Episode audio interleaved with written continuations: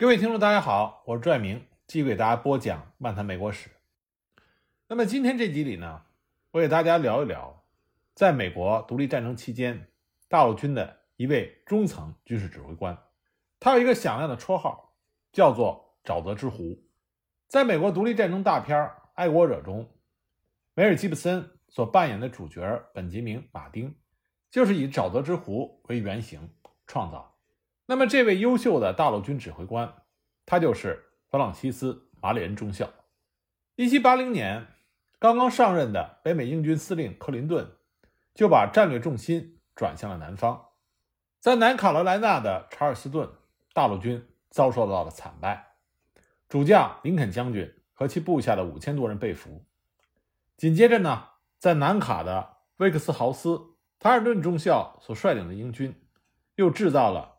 韦克斯豪斯大屠杀。那么，在这两个重要的胜利之后，克林顿就认为已经平定了南卡的叛乱，认为南方战场胜利的局势已定。那么，就是在这种背景下，马里恩率领着他的部队回到了他的故乡卡罗来纳。据当时大陆军北方联军少将盖茨的副官威廉姆斯上校在日志里所记录过的，当时北方联军。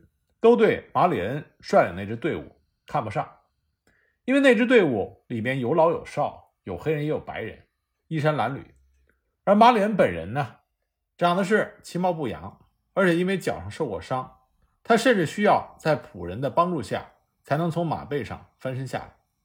所以马里恩和他的手下在北方没有待多久，就奉盖茨少将的命令，遣返回他们原来的驻地，负责搜集情报。和骚扰敌人，但是盖茨将军没有想到的是，他把沼泽之狐放到了最适合于他的战场上。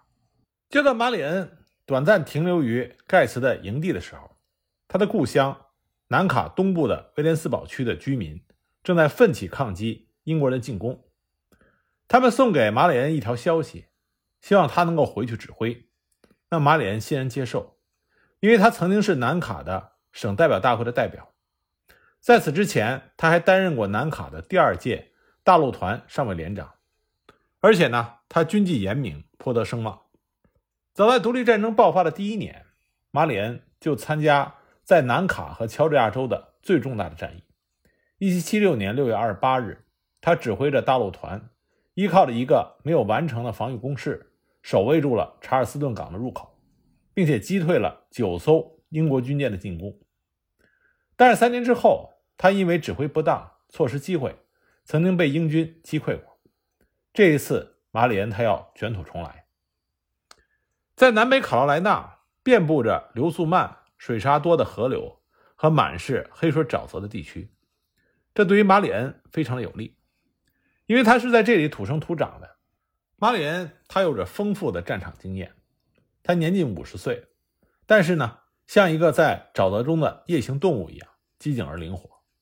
白天呢，他让队伍安全地待在黑暗之处，或者是沼泽中的家里边。当天黑之后，敌人宿营的时候，他就率领手下人骑上马，奇袭英军。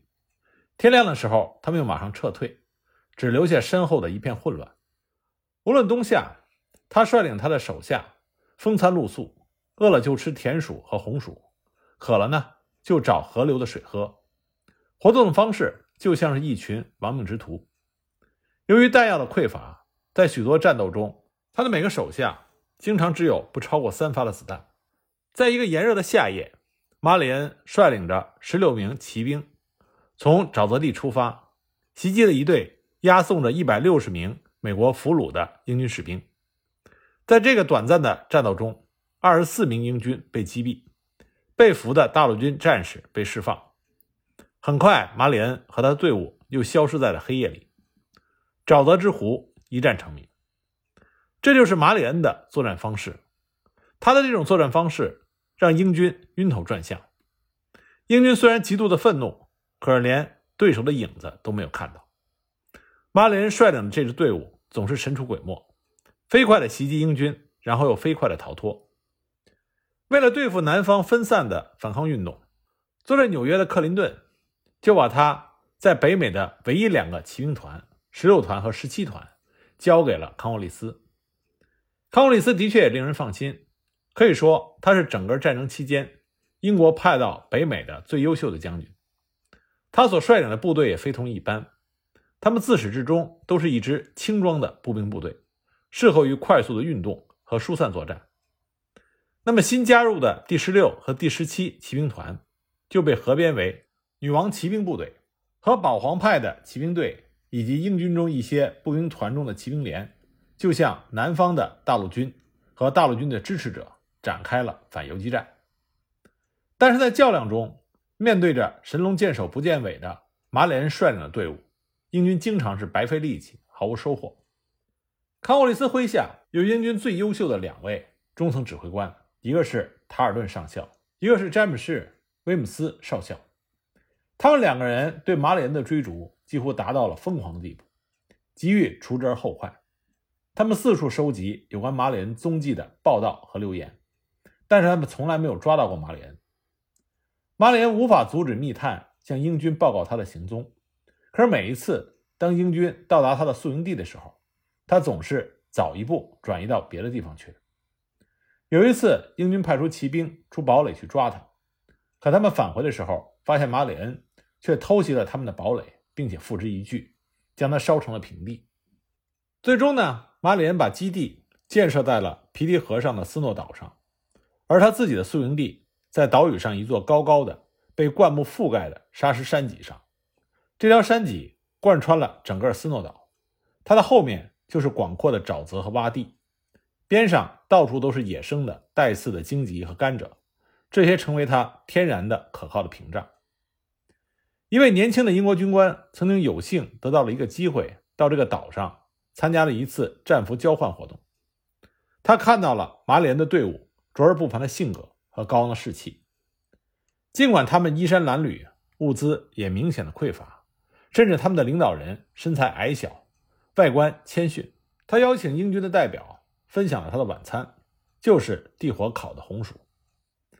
马里恩一直在这里休养，等待着时机，直到1780年10月，随着一些男丁陆陆续续的加入。原来兵丁稀少的马里恩的游击队强大了起来。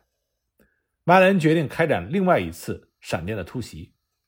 这回他率领着一百五十人，奔袭了四十英里，越过了三条河流，给英国人带来了极大的震撼。在十月二十五日午夜，偷袭了英军的阵营。大多数英国士兵在遭到袭击的时候猝不及防，被迫逃入了附近的沼泽。马里恩的队伍缴获了八十支新的步枪和同等数量的马匹和马鞍。这次突袭让马里恩颇为得意，但实际上，历史中让人铭记的是他在这之前半个月的战果。一七八零年十月七日，他会合了山里人快枪手、弗吉尼亚民兵等五支边远地区的民兵武装，和帕特里克·弗格森上校指挥的一千一百名保皇派的枪手。交战于王山，结果呢？大陆军这边取得了辉煌的胜利，保皇派全军覆没。身为神枪手的弗格森上校也被狙击手射杀。在此之前，大陆军的总司令华盛顿就差一点死在了弗格森的枪下。那么这场战斗引人注目之处在于，交战是在美国人之间进行的，而马连自己也没有想到，因为保王派分子的失利。这场战斗的结局让康沃利斯就放弃了对北卡的入侵。美国的历史学家做出了这样的评价，其影响之大，怎么估计也不算过分。这年的新年，马里恩的部队用一种古老的盛行于乡下的方式进行了狂欢。马里恩被任命为准将，不过呢，他可能是历史上率领士兵数最少的准将。不过呢，他多次击败了数量比他更多。装备比他更好的部队，这让马里恩成为了历史上最出色的游击战领导人之一。一七八一年的早春，大陆军新任的南方美军司令格林将军率领了一支人数仅是康沃利斯三分之一的军队进驻卡罗莱纳。格林他避开了和英军的正面冲突，他找到当地的游击队，让他们帮助他侦查和窥探敌情。但是呢？格林他只相信正规的部队，不相信游击队能有什么大的作为。与此同时，英军再次下决心要把马里恩赶出南卡的洼地，因为他们已经被这个难以形容的沼泽之湖搞得疲惫不堪了。英军派出了骑兵，搜索了整个乡下，紧紧追踪着这个善于躲藏的沼泽之湖和他的手下们。那么，沼泽之湖马里恩已经熟练了伏击英军的战术，他偷袭英军的物资供给车队，堵塞河上的交通，烧毁英军的储备仓库，还沿着萨姆比特河和约翰沃森上校率领的英军展开了一系列的小型战斗。他所率领的部队。以速度和谋略来弥补自身兵力的不足。马里恩和他那些配备了来福枪的骑兵，紧紧地咬住沃森的步兵，令他们白天很少休息，晚上也几乎没时间睡觉。沃森上校终于发现，无论自己到哪儿，都会发现他的道路已经被堵死，并且危机四伏。到最后，连他自己的坐骑也被隐藏的马里恩的狙击手所杀死。到了四月，一大队的英军占领了沃森要塞。这个要塞建立在斯科特湖边，原本是位于印第安人的土丘之上。马里恩在得到了增援部队之后，就包围了这座要塞。可是马里恩的手上没有大炮，不过这并没有难倒他。他命令手下用砍伐而来的松树搭成了一座高塔，从上面向英军的大本营进行猛烈的开火，最终呢攻陷了这个要塞。这个时候，格林将军才不得不改变了对马里恩和他的这支队伍的看法。这一天，沼泽之湖马里恩收到了格林将军的来信，信上写着：“没有人比你更有权利接受公众的谢意，或更应该受到人们的普遍敬佩。”格林将军知道，马里恩和他的这一小队人马成功的把英军牵制在了南卡，牵制了康沃利斯差不多一年的时间。这意味着华盛顿赢得了重要的时间，来集结大陆军进行一次会战。同时呢，更多的法国陆海军的援兵也穿过了大西洋，到达了美国。沼泽之湖困住了猎人，而康沃利斯在愤怒和绝望之中，决定于1781年春末退出了卡罗莱纳。